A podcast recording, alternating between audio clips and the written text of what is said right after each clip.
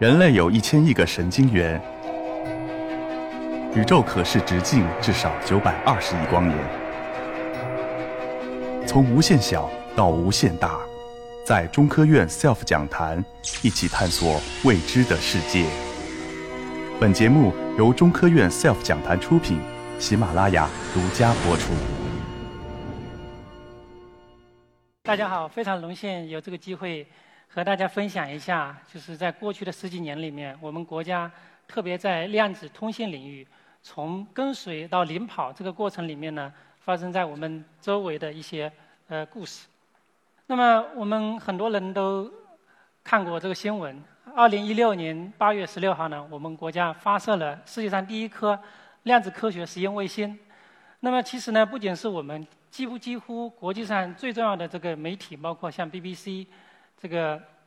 纽约时报》，还有呢，比如说《自然》杂志和美科学美国人呢，把这个事件评为改变世界的十大重大科学事件之一。然后呢，《华尔街日报》呢也以这个沉寂了一千年中国四回发明创新之巅做了一个报道。那么，其实呃，中国的这样一些量子以量子卫星为代表的这样一些量子技术呢，也引发了直接或者间接的引发了欧洲和美国的一些。这个重大的投入，比如说欧洲正式启动了这个量子技术的旗舰项目，那么美国呢也通过了一个国家量子行动法案。那么同时呢，我们也可以经常听到，比如说谷歌、IBM 还有微软呢也非常强势的介入量子计算的这个研究。那么平时呢，我们可以看到，比如说在微信群上啊，很多有消息，比如说这个斯诺登。这个爆料说，美国正在研发可以破译任何密码的这个量子计算机。当然，其实不需要斯诺登爆料，我们也知道，美国肯定在研发这样一个量子计算机。那么同时呢，因为很多时候出于商业目的，谷歌和 IBM 呢，也就是经常会发布量子计算方面的很多新闻。那么还有呢，比如说像那个扎克伯格刚刚满月的女儿呢，也开始这个学习宝宝的量子物理学，所以我们都觉得特别的有危机感。当然还有最最不靠谱的，比如说有时候我们的亲戚朋友啊，会给我们转过来一些这个对吧？什么量子鞋垫啊、量子水啊，所以这个时候我们就会觉得非常的无语。那么这样一些就是引发我们国家一些大公司、大企业，还有就是就是从这个这个小娃娃对吧？还有这些这些奸商，引发他们这么多兴趣的量子到底是什么？那么它有什么用？那么现在我们国家处于一个什么样的阶段呢？这个就是下面我想跟大家就是分享的一个内容。那么量子呢，它其实是物质和能量的一个最基本的一个单元。那么比如说我们我今天站在这里，对吧？这个光打下来，那么这个光呢，它其实是有个最小的不可分割的单位的，当然它的能量非常小。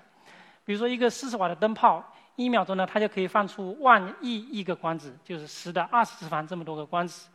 那么还有呢，组成我们物质的基本单元，像原子、分子，它的尺度呢，就是在十的负十次米，就是比纳米还要小十倍，基本上是我们头发丝的百万分之一这么一个量级。那么当然，我们直接用肉眼是看不看不到这样一个这些量子的这个基本粒子的。那么如果我们想象一下，把自己像孙悟空一样，对吧，变成一个非常非常小的一一只苍蝇，然后呢进一步变小，变成如果只有一个电子大小的话，那我们就可以。跑到原子里面去看看它长是什么样子的。这个图呢，就是用这个薛定谔方程可以计算出来的最简单的一个原子，一个氢原子，一个原子和一个电子。那么它这个所呈现出这样一个形状。所以就是很多这个青少年朋友可以看到，物理学并不是我们想象的那么枯燥，它其实是一个非常漂亮的一门科学。那么有句话说，就是这个一叶一菩提一这个一沙一世界，对吧？就是下面呢，我们就用。一个非常简单的一个一个游戏呢，来就是了解一下，在这样一个量子世界里面，它的运动有什么比较奇怪的一个规律。那么我们很多人都打过保龄球，对吧？那么保龄球打过去之后呢，有两个狭缝，那么它就会在狭缝上呢，就会留下两个痕迹。那么现在呢，如果我把这个保龄球啊，把它缩小，缩小成只有一个电子大小，然后呢，我重新来玩这个游戏，这个时候呢，我发现。一个非常奇怪的现象就出现了。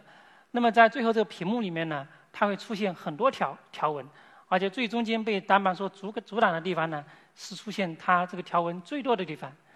所以呢，我们来看一下就是我们这个尖点世界和量子世界呢，就形成了这样一个非常鲜明的对比。那么尖点世界是我们每个人都会同意的，对吧？就是球打过去肯定是这样一个结果。那么在量子世界里面呢，这个量子物理的解释就是，我们这样一个球啊，它就有有点像孙悟空分身术一样。那么它经过左边和右边呢，它是可以作为两个分身一起经过的。那么这个呢，就是我们量子世界里面的一个不同于我们日常世界的一个非常奇妙的一个特征，就是它允许一个物体可以存在于多种状态之中，左边和右边可以一起过去。那么我们后面会讲到，我们现在所正在从事的量子计算呢，很多时候就会依赖于这样一种特特性。那么我们知道，计算的基本单元是零或者一。那么我们可以比如说这里把这个红色和蓝色呢，分别代表零和一。那么现在我一个量子的比特呢，我就可以零和一是同时存在的。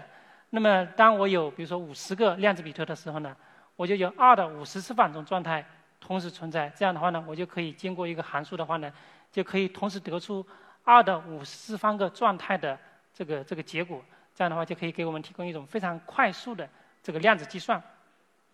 那么有些 观众会非常好奇，那么他说，那如果我拿一只眼睛在在在这里看一下。就是这个量子的保龄球啊，到底是从左边就是红色还是蓝色这过去的？那么这个时候，另外一个非常奇怪的现象又出现了，就是当如果没有人观测的时候，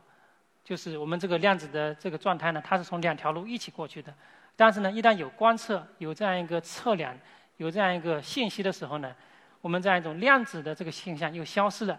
又回到了我们左边这个尖点的这个现象了。所以呢，这就是说，我们一个量子的状态。和我们是不去测量、是不去观测是有关系的。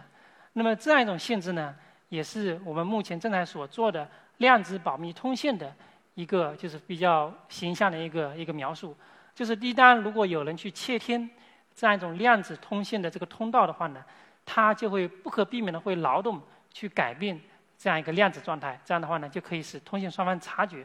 这样的话呢，就可以在我们在原理上、物理原理上来保证。这样一个通信的安全性。那么，其实我们很多人觉得，对吧？这个听起来蛮有意思的，但是呢，这个非常高冷的这个量子物理呢，和我们生活几乎没有任何关系。其实呢，我们回顾一下，从量子力学发展以来，在过去的一百多年呢，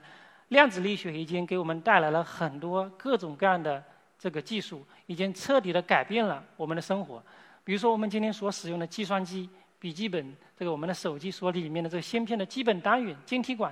就是利用量子力学里面的能带理论把它给计算和预测出来的。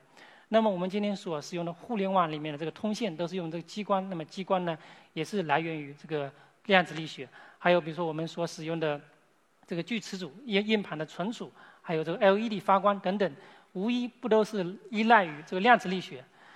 那么之前的这样一些量子的这个技术呢，都是来自于一个就是叫做量子规律的一个宏观的一个应用，一个被动的观测。那么在最近的这个这个一段这个这个几十年来呢，我们已经在物理学上已经进步到一个新的阶段。我们可以在实验室里面可以真真切切的，比如说下来摆一个光子呢，我只对其中一个光子，我可以产生可以控制一个一个的光子，一个个原子。那么这样一些技术呢，就催生了。我目前所称之为叫做第二次量子革命的这样一些新的技术，那么这些技术呢，就包括安全的一个通信、超快的计算，那么还有非常精密的这样一个测量等等这些技术。我们知道，我们国家就是改革开放四十多年，很多方面都发生了这个非常今天这个翻天覆地的变化。如果我们来回顾一下之前的话呢，会对它有一个更加这个这个更更加就是深切的一个感受。